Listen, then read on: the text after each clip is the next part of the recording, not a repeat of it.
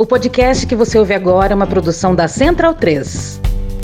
Aí, pessoal, tá lotado. 24 de novembro de 2022, horário do Jogo do Brasil. Mas o povo não quer nem saber de Jogo do Brasil. O povo tá aqui, ó, lutando pelo Brasil. Agora você tá bonitinho aí em casa aí. Quando seu filho virar um boiola ou a sua filha uma sapatão esquerdista, não reclame, não reclame da sua vida. Comigo tudo bem. E os patriotas pensavam estar tá em Brasília lutando pelo país? Tá vendo no Catar. Ontem, o deputado Eduardo Bolsonaro e a esposa dele foram filmados pelas câmeras de transmissão oficial da FIFA lá no Catar. Um dos filhos do presidente Bolsonaro tá curtindo a Copa do Mundo, tá tranquilão. Os manifestantes que ainda participam de atos golpistas nas portas de quartéis e nas estradas ficaram irritados, não é para menos, né? Se for verdade que vocês estão no Catar, é de chorar em alemão. Enquanto estamos na frente dos quartéis pela liberdade e pelo Brasil, ele está curtindo a vida. E Eduardo ganhou um apelido entre os desafetos do partido dele, o PL. Ele está sendo chamado de radical de ar-condicionado. Eduardo, sabe o que você é? Burro. Você é burro. Eu espero que você não creia que aqui no Catar só se fala em Copa do Mundo. Será que você não consegue imaginar um pouquinho do que está por trás disso? Será que você não consegue perceber a importância da comunicação internacional?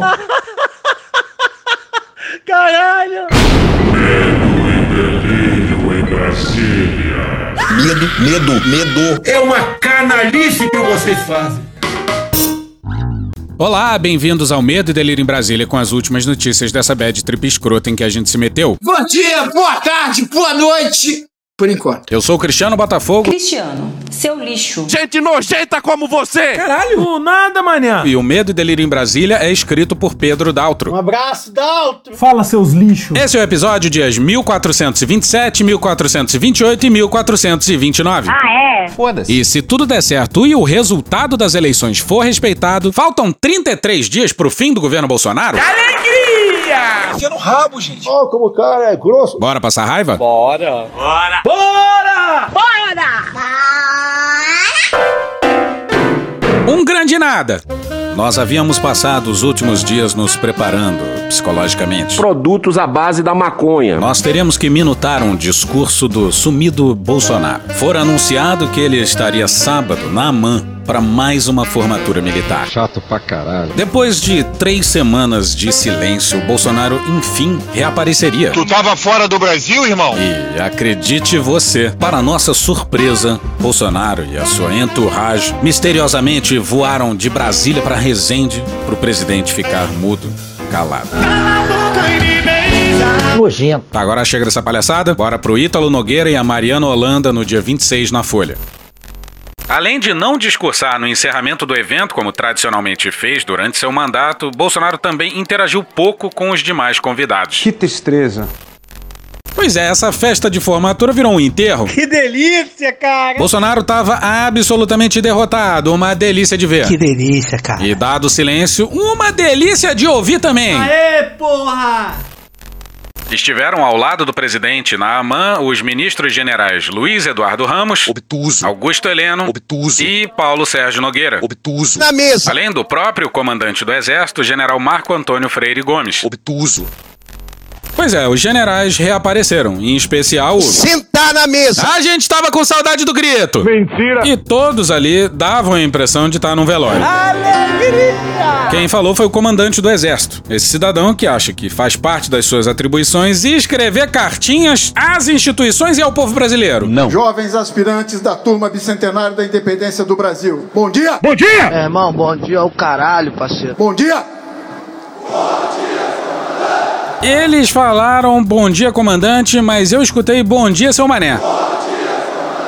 Aí, ó, bom dia, seu mané. Permitam-me abrir essas breves palavras Não. agradecendo ao senhor presidente da República, presidente Bolsonaro, por sua presença, que muito brilho empresta a este evento. Atenção, atenção, é agora que o bicho vai pegar. É agora que o bicho vai pegar. Estou seguro de que sua dignidade, seu culto à família, seu amor ao Brasil e inabalável fé em Deus serão referência na pavimentação dos caminhos que os jovens à sua frente trilharão a partir de hoje. Muito obrigado, presidente. Tá, vamos por parte. Rebobina aí uma parte. Seu culto à família. Ele é meio sem noção. O culto à família do Bolsonaro é tamanho que, ao falar da Laura, ele costuma lembrar aos presentes que ele não precisou de Viagra. Na política, eu sou imbrochável. Não é só na política, não.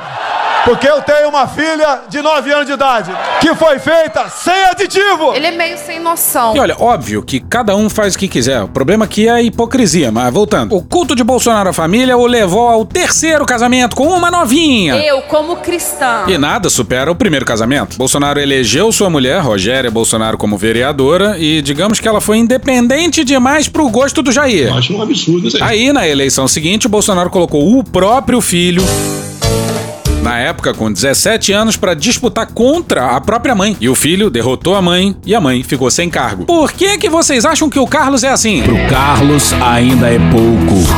O culto à família do capitão é tão grande que Imbrochável, imbrochável, imbrochável. Chega! Seu amor ao Brasil. Sexo selvagem. Tarado. Inabalável fé em Deus. Fé em Deus! DJ! Pois é, uma inabalável fé em Deus. Pela natureza da encarnação de Jesus e de sua morte sob tortura, todo e qualquer cristão nasce com a obrigação de ser inimigo da tortura e da violência. A fé em Deus é tamanha que ele compara o seu maior rival a Jesus. Dá uma passagem bíblica, se eu não me engano, quando Jesus dividiu o pão. Depois ele deu uma desaparecidinha, né? É.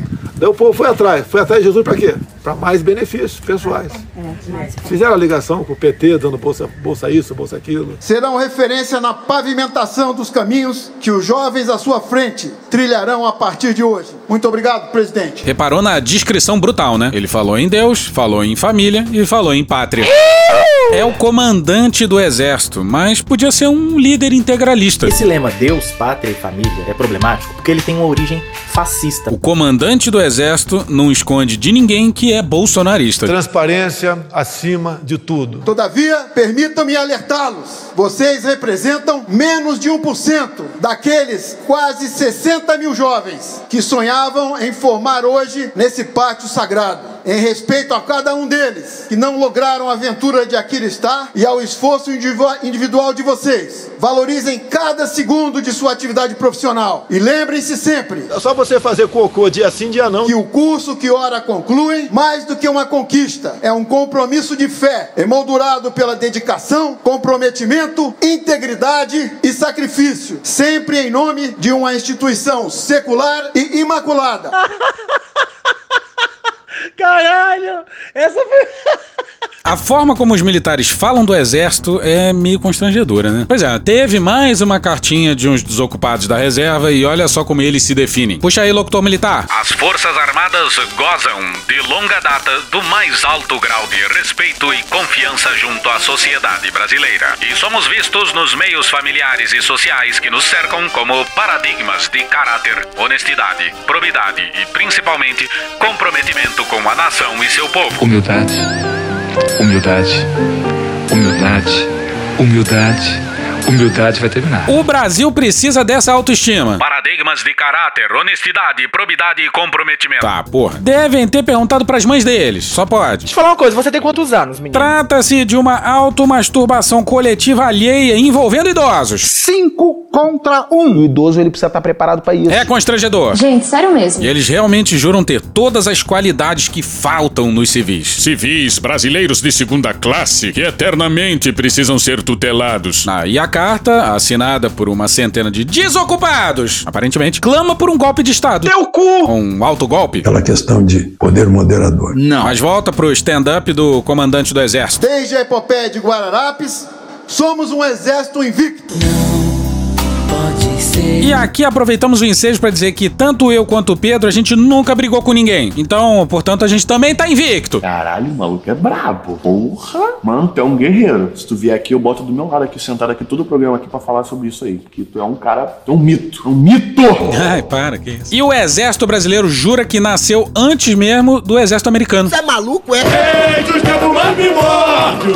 A partir de agora, à luz do elema e descomandar, aprender a obedecer, chegou Chegou o momento de conduzir e liderar, pelo exemplo, a seus subordinados. Imagina esse pessoal aí seguindo o exemplo de comandantes como o Vilas Boas. Com o livro, ele transformou isso aí num, num assunto institucional, já que ele fala que consultou todo mundo, que foi uma coisa feita é, de maneira, na metodologia de trabalho ali, né? Então, aí vira institucional. O Braga Neto. Fake! Inventando história. E o sentar na mesa. Generais que celebram golpe e louvam torturadores. Se é isso que ensinam na AMAN, urge civilizar, urge refundar a. E a gente já deu o bizu aqui. Tem que virar Academia Civil Paulo Freire, com show de abertura da Pablo Vittar. Ah, mas aí lá pelas tantas ele meteu um. Nossa inabalável hierarquia e disciplina. Muito disciplinados. O pessoal que absolveu o Pazuello por um dos discursos históricos. Teve general da ativa em Fortaleza com um discurso golpista pra tropa perfilada. E nada acontece. Política não pode estar dentro do quartel. Se entra política pela porta da frente, a disciplina e a hierarquia saem pela dos fundos. Sejam a verdadeira alma da força terrestre, como o braço, braço forte da nação brasileira e a mão amiga do exército, sempre estendida à nossa gente. Cinco contra um. Sim, sempre estendida com o dedo do meio ereto. É a cor, a cor do Cialis. Bom, tá absolutamente claro que as Forças Armadas se levam a sério excessivamente. E é exatamente esse tipo de gente que é preciso ridicularizar. Não se leva a sério não, meu brother. E quem mais se esforça pra ridicularizar o Exército Brasileiro é o próprio Exército Brasileiro. Na sexta-feira eles postaram um vídeo de autogolpe. Quer dizer, autoajuda, autoajuda. O texto do tweet é hashtag motivação diária. Excelente final de semana para todos vocês. Hashtag braço forte. Cinco contra um. É. Eu vou dizer uma coisa que você já sabe. O mundo não é um grande arco-íris. Não tem gangue de LGBT. É um lugar sujo. É questão do cocô. É um lugar cruel. Cruel. Que não quer saber o quanto você é durão. Vai botar você de joelhos e você vai ficar de joelhos para sempre se você deixar. Rapaz. Esses patriotas usaram um trecho dublado do filme Rambo. As imagens são do Exército Brasileiro, mas o texto é de um filme gringo. Maravilhoso! Você, eu, ninguém vai bater tão duro como a vida. O que, que é dura? Mas não se trata de bater duro. Cinco contra um. Se trata de quanto você aguenta apanhar e seguir em frente, o quanto você é capaz de aguentar e continuar tentando. Uh, que mais? É assim que se consegue vencer. Ele é forte,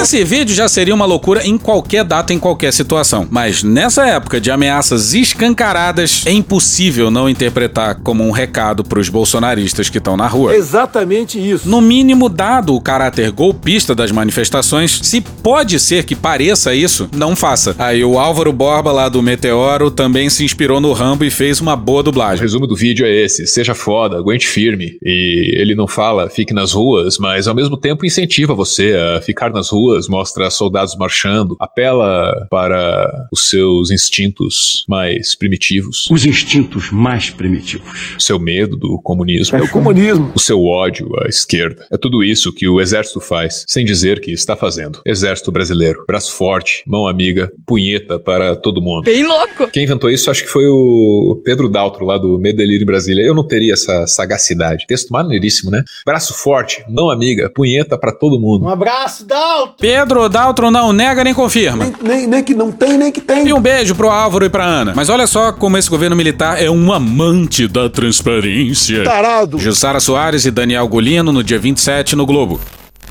Durante a temporada de home office no Alvorada, É o caralho. Bolsonaro continuou recebendo aliados. Dentre os aliados, os comandantes das três Forças Armadas, claro. Acho que pode melhorar. Piorou. Entenderam? O presidente recebe integrantes do governo e das Forças Armadas, mas os compromissos não constam da agenda. Porque o presidente está chorando em casa. Então esse giro é em função disso. A minha privacidade. Como todo mundo tem. Cada um recebe quem bem entender na sua casa, não é satisfação pra ninguém. Isso é democracia, isso é liberdade. Não. E é esse pessoal que clama por transparência. É uma hipocrisia generalizada. O presidente Jair Bolsonaro do PL tem expressado a interlocutores o temor de ficar pelo menos quatro anos fora do poder e de ver sua liderança política esvaziada. Por que será? Eu acho é pouco. Mesmo quando lembram que ele teve praticamente a metade dos votos válidos, ou 58,2 milhões de sufrágios, e que isso o qualifica para ser a principal figura de oposição a Lula, o presidente afirma que quatro anos é um período muito longo para qualquer liderança, ainda mais quando está sem a caneta e longe da cena principal do teatro político. Em especial se ele fica mudo, chorando escondido em casa. Derrotado, Bolsonaro passou a conviver com a perspectiva de que novas lideranças se firmem no campo da direita. Ciúmes de homem é foda. A mais citada delas é o governador eleito de São Paulo, Tarcísio de Freitas, do Republicanos de São Paulo. Se fizer um bom governo, ele poderia aglutinar parte da direita em torno de seu nome, com a vantagem de ter um perfil menos radical e mais palatável a setores que, apesar de conservadores, hoje rejeitam Bolsonaro. Dá pra cravar que o Bolsonaro vai fazer de tudo pra infernizar a vida do Tarcísio. Eu não tenho nada contra, não. O governador de Minas, Romeu Zema, do Novo, Eu quero me drogar. também entra na lista de possíveis lideranças que poderiam, com o passar do tempo, desbancar Bolsonaro. Na moral. Meu irmão, na moral. Se o Brasil eleger um presidente do novo. Puta que pariu! E a gente precisa. Infelizmente. Falar de novo do Mourão. Olha esse tweet do mais falante dos generais. Na data de hoje, em 1935, traidores da pátria intentaram contra o Estado e o povo brasileiro. A intentona de 29 de novembro foi a primeira punhalada do movimento comunista internacional contra o Brasil. Não seria a última. Eles que venham Reino. Não passarão. Mas que filho da puta, olha aí, veja você. Sim, o general que louva Ustra mandando um não passarão. A direita estraga todos os lemas da esquerda. E toda vez que a gente usa esse não passarão, eles passam, porra. O Mourão nunca foi exatamente uma pessoa muito palatável. Mas nessas últimas semanas ele tem mostrado o mais aberto discurso golpista. E ele continua vice-presidente da República, hein? E foi ele que, na campanha, falou na possibilidade de um autogolpe. O senhor admite a possibilidade teórica de haver um, um autogolpe? Já houve em outros países, né? E lembram do Mourão dizendo que seria impossível ele, um Reles, vice-presidente, entregar a faixa pro Lula? O comunismo é o homem do saco. É a loura do banheiro do generalato brasileiro. Um troço absolutamente constrangedor. Olha só o que ele disse numa entrevista pro Valor, matéria do Fábio Murakawa, Vanderson Lima e Fernando Exman, no dia 16. Acho que está havendo uma distorção, porque passagem de faixa é do presidente que sai para o presidente que entra. Se o presidente, vamos dizer assim, ele não vai querer passar a faixa, não adianta dizer que eu vou passar. Eu não sou o presidente. Eu não posso botar aquela faixa, tirar e entregar. Então, se é para dobrar bonitinho e entregar pro Lula, pô, qualquer um pode ir ali e entregar. Sim, qualquer um pode ir ali entregar. É uma encomenda da Shopee. Mas olha só que coisa, o general vice-presidente mudou de ideia. Nonato Viegas no bastidor no dia 24. O vice-presidente Hamilton Mourão avisou a equipe de transição de Lula que topa passar a faixa presidencial ao petista caso o presidente Jair Bolsonaro se recuse. Olha só! Com a boa vontade de Mourão, diz um petista, a questão cerimonial está encaminhada. Mas Mourão não foi abaloroado pela razão e pelo bom senso, não. É que tem certas coisas que o generalato brasileiro não aceita. Bora pro Rafael Moraes Moura na coluna da Malu Gaspar no Globo no dia 23. A ideia é que a entrega da faixa seja feita não por uma pessoa, mas por um conjunto de pessoas que representem a diversidade do povo brasileiro. Que bom do bom. Um índio, um negro, uma mulher, um trabalhador urbano e outro rural, um estudante, comporiam esse grupo, segundo um aliado de Lula que acompanha as discussões. Um dos nomes que passou a ser cogitado para marcar presença na posse é o da enfermeira Mônica Calazans, que se tornou um símbolo da campanha de vacinação no país contra a Covid-19. Ela foi a primeira pessoa a receber o imunizante contra o coronavírus. A pressa da vacina não, não se justifica. Outros nomes discutidos reservadamente são o de Aniele Franco, irmã da vereadora Marielle Franco. Brasil chegou a vez de ouvir as Marias Mains, Marielles Malês. E a antropóloga Beatriz de Almeida Matos, mulher de Bruno Pereira. A primeira pessoa a receber a vacina que o Bolsonaro foi contra o tempo todo e vacinada pelo. Calça apertada. Calcinha apertada. A irmã da Marielle e a viúva do Bruno Pereira. Isso aí o generalato não aceita, né? Mas seria bonito demais. Não temos prova. Mas, no entanto, a gente crava. Com tranquilidade. E tem a ver com isso aí, hein? E aí o quê? Restou ao Mourão se sacrificar. E que a plateia em Brasília fique rouca de tanto mandar o Mourão tomar naquele lugar. Eu não tô doido, não! Malditos milicos. No último episódio, a gente mencionou rapidamente uma boa matéria da Veja mostrando como os militares tentaram usar o hacker da Vaza Jato na sua blitzkrieg contra o sistema eleitoral. Teve um encontro no palácio com o presidente, tudo intermediado pela. Aí, logo depois, Reinaldo Turolo Júnior na Veja no dia 18. Ao sair da reunião no Alvorada, o hacker foi levado ao Ministério da Defesa. Ou seja, vocês percebem a loucura? Para falar sobre as urnas com os militares, incumbidos de encontrar falhas no sistema. Empregar hackers arrependidos de seus crimes para ajudar no aperfeiçoamento de sistemas é um recurso comum em grandes empresas. A diferença nesse caso é que a participação de Delgatti na defesa não era conhecida nem pelo TSE, que àquela altura estava em tratativas públicas com os militares sobre a inspeção do código-fonte das urnas. Em 12 de agosto, a defesa pediu à corte para estender o prazo de acesso a essa parte do sistema, o que foi atendido. No caso de Delgatti, há outro complicador. É público que ele está proibido pela justiça de acessar a internet e de se ausentar de Araraquara, em São Paulo, por causa do processo em que é réu pela invasão de contas no Telegram. Não pode, cara. É isso mesmo que você ouviu. Ele estava proibido pela justiça de sair de Araraquara, mas foi recebido no palácio e na defesa. Que beleza. A partir daí da defesa, o hacker encampou o discurso corrente entre alguns militares de que o código-fonte responsável pelo funcionamento das urnas podia sim conter um código malicioso que roubasse votos de Bolsonaro para Lula. Que vem a ser justamente a retórica do sentar na mesa.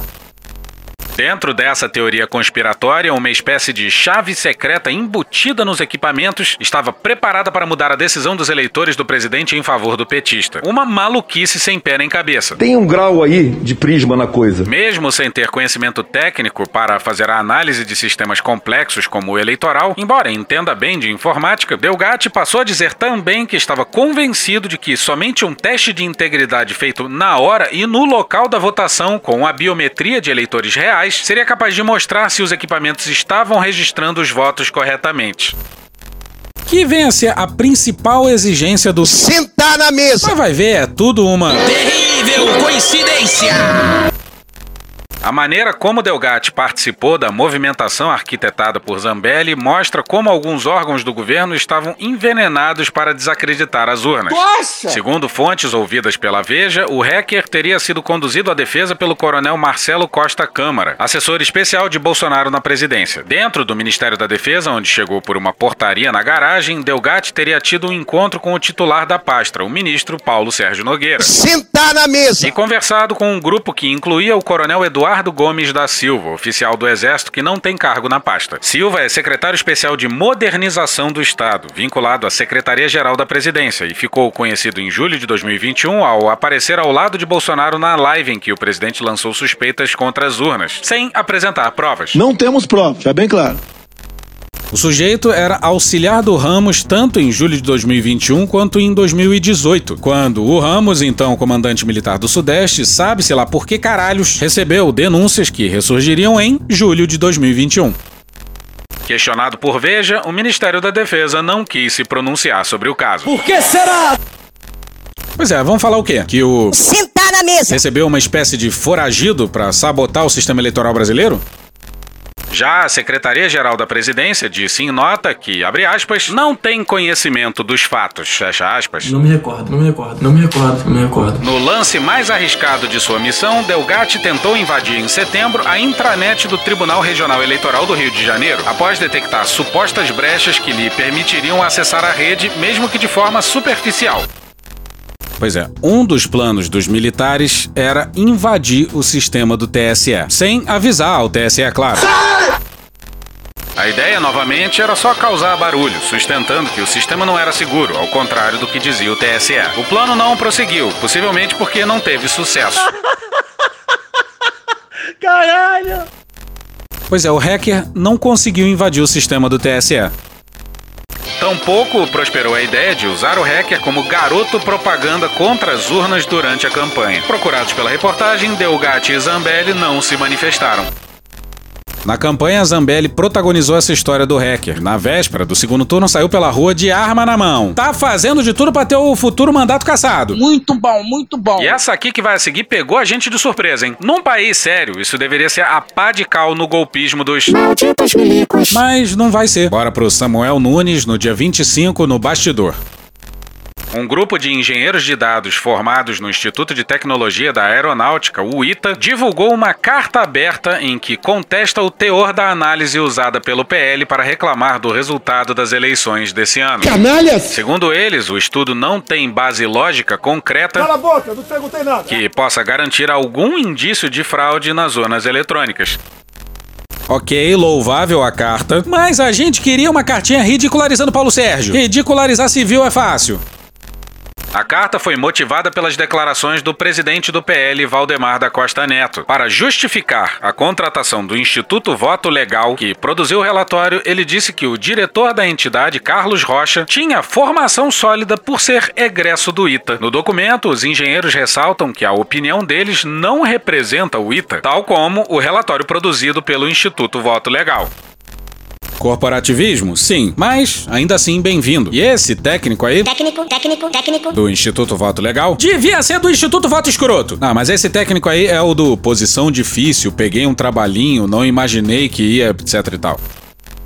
Mas afirmam que todos os signatários atuam em áreas relacionadas à análise de dados e possuem opiniões políticas divergentes. Em resumo, os engenheiros que assinam a carta repudiam o método de análise, dizendo que as conclusões são parciais, pois eliminam todas as urnas que não dão vitória a Jair Bolsonaro. Porra. Abre aspas, uma simples analogia seria remover urnas do Nordeste, o que também traria vantagens ao candidato Bolsonaro, por exemplo. Fecha aspas, afirma. Eu amo o Nordeste. É mentira. A conclusão técnica dos signatários é que o relatório é superficial, limitado e não segue boas práticas de análises técnicas e científicas como criação e teste de hipóteses, além de não utilizar dados relativos à localização das urnas, município, zona e seção, elemento-chave para compreender e analisar o cenário eleitoral, tanto para analisar a distribuição de votos no território nacional e possíveis vieses, quanto para relacionar logs e urnas. Também apresenta conclusões questionáveis.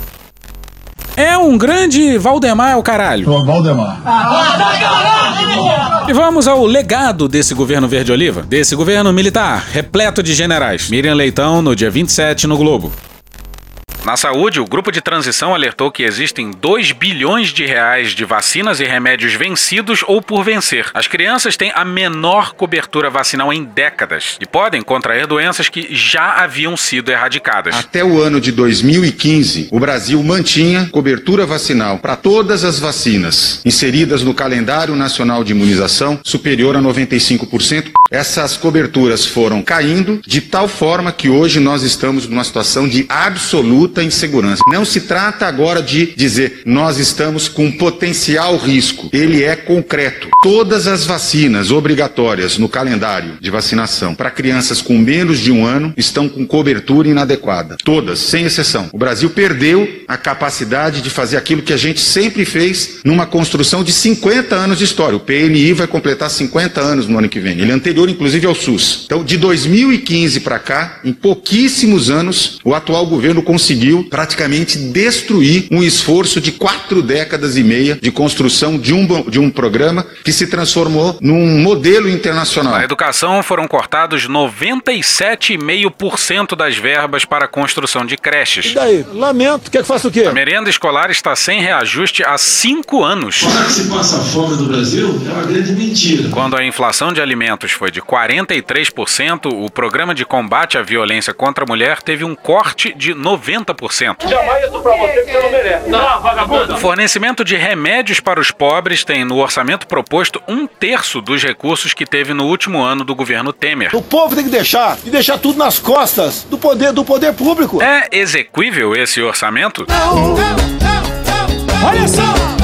Porque eles deixaram uma terra arrasada. Se você pegar saneamento básico, um exemplo, para poder simplesmente manter os projetos em andamento, para que as obras não parem em 2023, precisaria de 580 milhões de reais para a parte de saneamento. Sabe quanto eles deixaram? Bolsonaro botou no orçamento de 23? 18 milhões. Pô. 32 vezes menos. Aí você pega, ah, pode ser uma exceção, não é. é prevenção de riscos, de encostas. Daqui a pouco, pô, janeiro, fevereiro é a tragédia anunciada. Você ter políticas de drenagem, de contenção de encostas é o mínimo que se deveria fazer. O governo federal já cortou muitos custos. As obras em andamento para 2023 exigiriam 42 milhões, o que já é muito pouco é claro, no Brasil, todo. todo. Mas sabe quanto eles reservaram no orçamento? Dois. Dois milhões? Dois milhões de reais para prevenção de risco. Cê- aí você vai chegar, vai vir as chuvas, vai morrer gente, vai deslizar tragédia natural. Isso foi produzido. Se for falar da habitação, lá também, são mais de 500 obras paradas no Brasil hoje de habitação popular. Eles não deixaram orçamento nem para pagar essas obras em janeiro. Qual a previsibilidade que dá um orçamento assim? Não tem.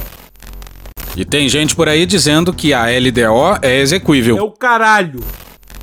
A herança do governo Bolsonaro na área ambiental é a maior taxa de desmatamento em 10 anos e 4 anos consecutivos de alta da destruição. O crime está mais forte na Amazônia. Por que será? A conexão entre grileiros, traficantes, garimpeiros ilegais e invasores de terras indígenas provocou vítimas. Os indícios eh, levam a crer que fizeram alguma maldade com eles, porque já foi encontrado, boiando no rio, eh, vísceras humanas. Sensibilidade incrível desse homem. Será muito difícil para o Estado restabelecer o primado da lei na floresta. Pra caralho! O império da lei há de chegar no coração do Pará. Vai ser difícil pro Estado restabelecer o primado da lei, não só na floresta, mas depois a gente fala disso. Ih, rapaz. O fiscal não é um tema solto no ar, sem relação com o resto. Consertar toda essa bagunça implica em aumentar gastos. Pático vinha com 13 pessoas. Então, eu tenho consciência o que esse povo está passando. Então eu não posso, eu não posso mentir. Eu não posso ganhar os 76 anos e falar, gente, olha, eu ganhei, mas não dá para fazer as coisas. Desculpa, eu tenho que atender o mercado. Eu preciso atender a Faria Lima.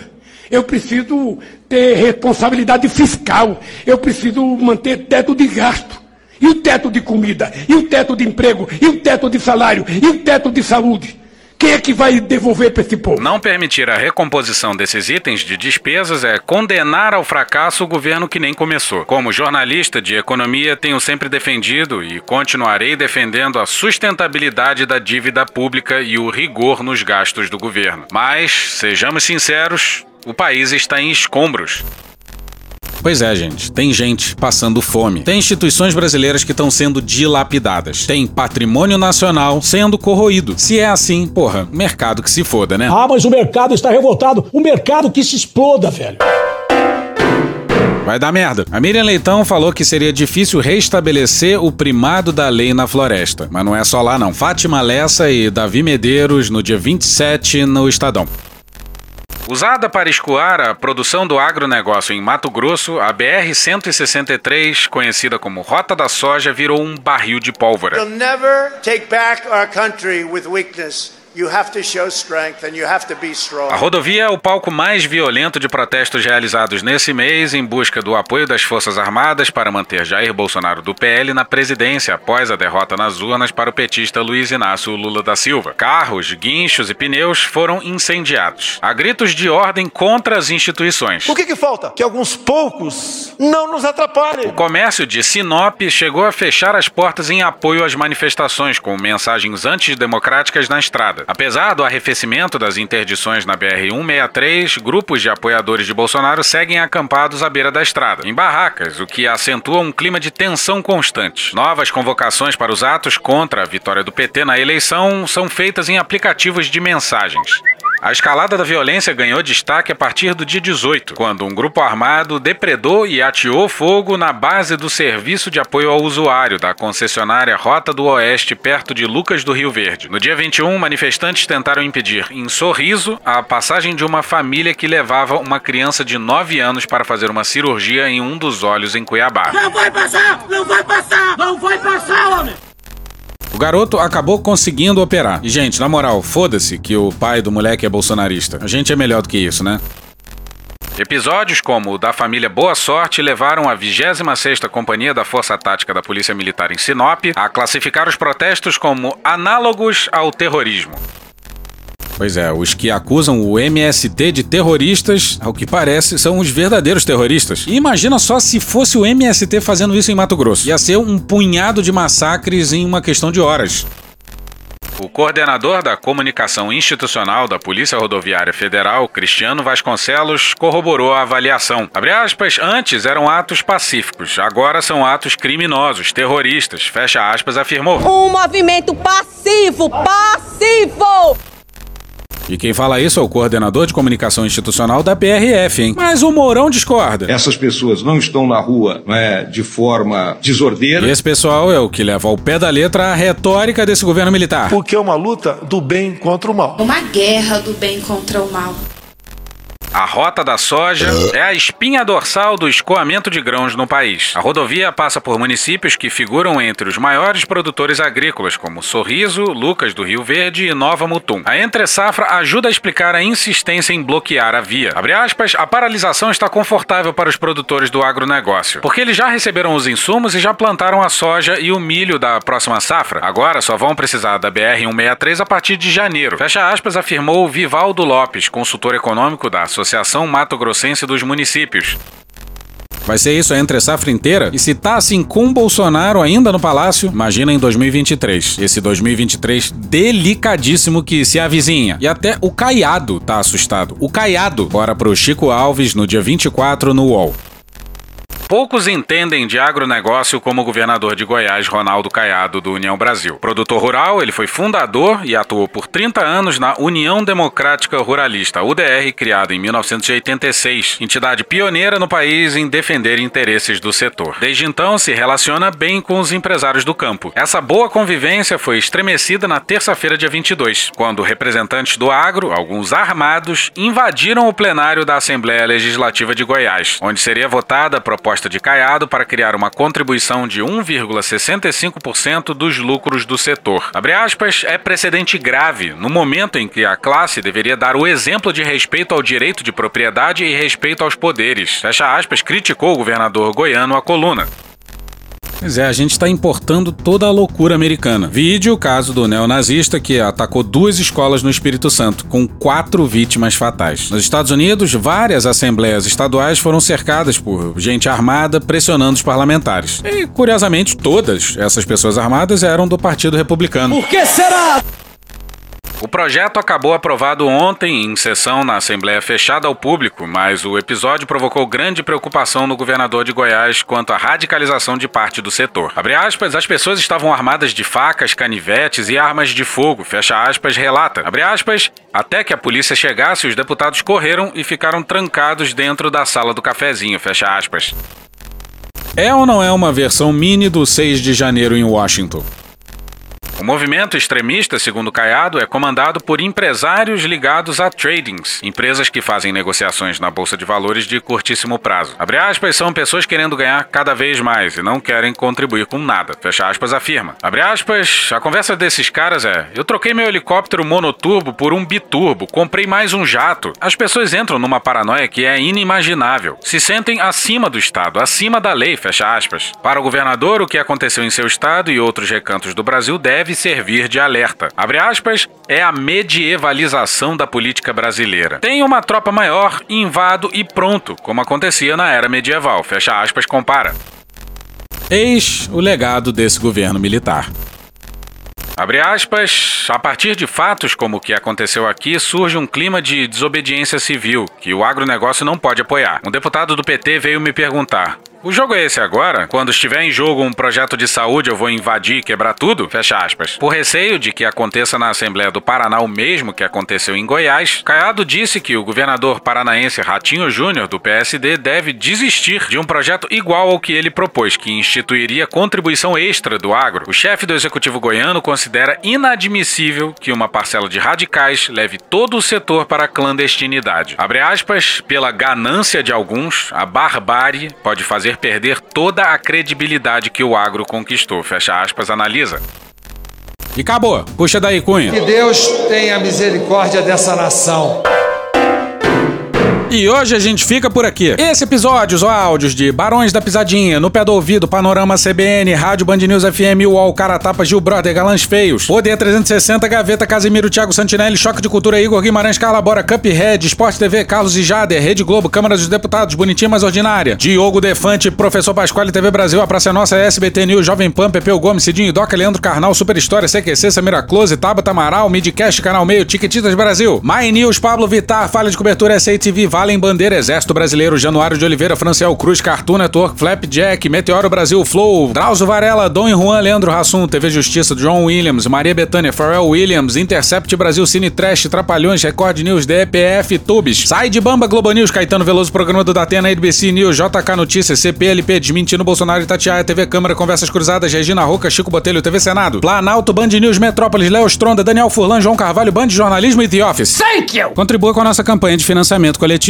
É só procurar por Medo e Delírio em Brasília no PicPay ou ir no apoia.se barra Medo e Delírio. Porra, doação ao caralho, porra. Não tem nem dinheiro pra me comprar um jogo de videogame, morou, cara? Pingando um capilé lá, vocês ajudam a gente a manter essa bagunça aqui. Assine o nosso feed no seu agregador de podcast favorito e escreve pra gente no Twitter. A gente joga coisa também no Instagram e no YouTube. E o nosso Faz Tudo Bernardo coloca também muita coisa no Cortes Medo e Delírio no Telegram. E agora a gente também tem uma loja, loja.medoedelirioembrasilha.com.br. Eu sou Cristiano Botafogo, um grande abraço e até a próxima. Bora passar a raiva junto? Bora! Permite uma parte? Me permite uma parte? Não lhe dou a parte. Não lhe dou a parte. Eu não permito, não sou obrigada. Os senadores devem analisar uma proposta que prevê a volta do quinquênio ao salário dos juízes. A medida deve ampliar em 5% os valores destinados à magistratura. De acordo com o texto, a PEC 63 também vai possibilitar sete aumentos consecutivos a membros do Judiciário Federal e do Ministério Público. A votação da proposta acontece após o Conselho da Justiça Federal ter aprovado o retorno dos pagamentos no último dia 16. Esse assunto vai dar o que falar no momento em que há uma crise econômica ainda, né? E que muitos brasileiros estão lutando por um aumento no salário mínimo. Puta que pariu. Porra! Porra! Porra! Porra! Putinha do poço. Problemas? Pornô. Pornô. Paralelepípedo de crack? Paralelepípedo de crack? Paralelepípedo de crack. Frente Putin. Frente Putin. Frente Putin. Frente Biden. Frente Biden. Frente Biden. Frente Lula. Oi, Paulo. Presidente, por que sua esposa Michele recebeu 89 mil de Fabrício Queiroz? Parte terminal do aparelho digestivo. Pum. Que bom do bom. Agora, o governo tá indo bem. Eu não errei nenhuma. Eu não errei nenhuma. Zero. Porra. Será que eu tô errando falar isso daí? Não tem como não dar errado. Vai dar errado. Tem tudo para não dar certo. O cu dilatado. Lula ou Bolsonaro? Qualquer pessoa me perguntar Satanás ou Bolsonaro, eu vou responder Satanás. A verdadeira polarização é entre os que querem o direito de viver e os que querem o direito de matar. De que lado você tá? A verdadeira polarização é entre o meu pau e a sua mão. Polarização é meu pau na sua mão. Sempre importante frisar. Ô, oh, Glória. E no final do arco-íris tem um baldinho de cerveja gelada. Foda-se. Acabou? Acabou.